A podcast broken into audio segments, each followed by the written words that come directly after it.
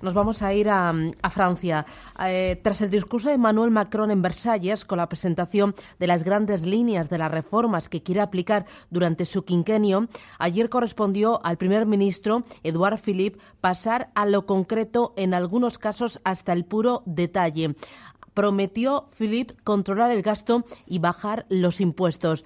Guaria Kibiger es directora ejecutiva del Máster de Relaciones Internacionales del IE Business School. Guaya, ¿qué tal? Muy buenos días. Buenos días. ¿Qué te pareció el discurso y la letra pequeña que anunció ayer eh, Eduard Philippe? Bueno, yo creo que el discurso de Eduard Philippe me pareció muy claro, bastante preciso, un poco lo que esperábamos uh, de él. Uh, llevaba un mes preparando este discurso y creo que dentro de todo mm, fue bastante claro. Hasta habló de las vacunas que van a ser obligatorias para la rubeola en el 2018. Habló de cómo ingresar, eh, los, eh, aumentar los ingresos a través de un impuesto sobre el tabaco. Eh, los cigarrillos ahora van a costar 10 euros el paquete. Eh, bueno, todas estas eh, fueron eh, medidas bastante precisas y concretas. habló también de recortar el impuesto de sociedades del 33 al 25%. Habló también de suprimir el impuesto sobre la vivienda, que dijo que se, se, iba a aplicar, aunque sin un calendario previsto. Al final lo que está prometiendo es reducir el gasto y bajar los impuestos. La música parece que suena bastante bien.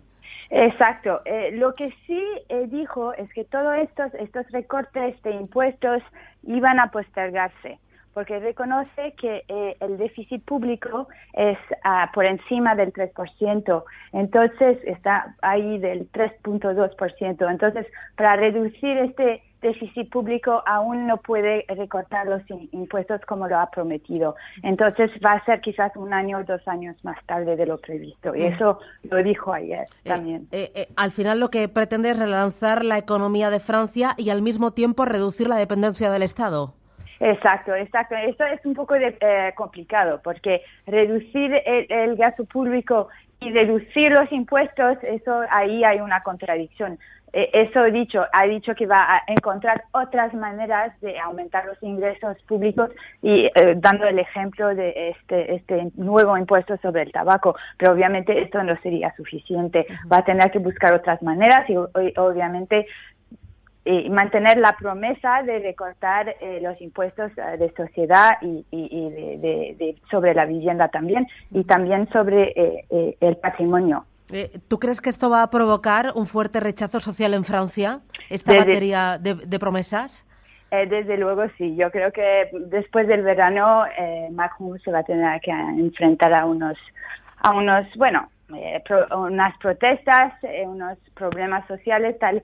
Bueno, pero en Francia es algo que es muy común y, yo creo que eh, Macron, obviamente, tal y como se presenta como presidente Júpiter, como lo han llamado, grandilocuente, yo creo que él está totalmente dispuesto a enfrentarse a esta realidad y él ha dado claramente el rumbo y a ver si a ver si lo mantiene.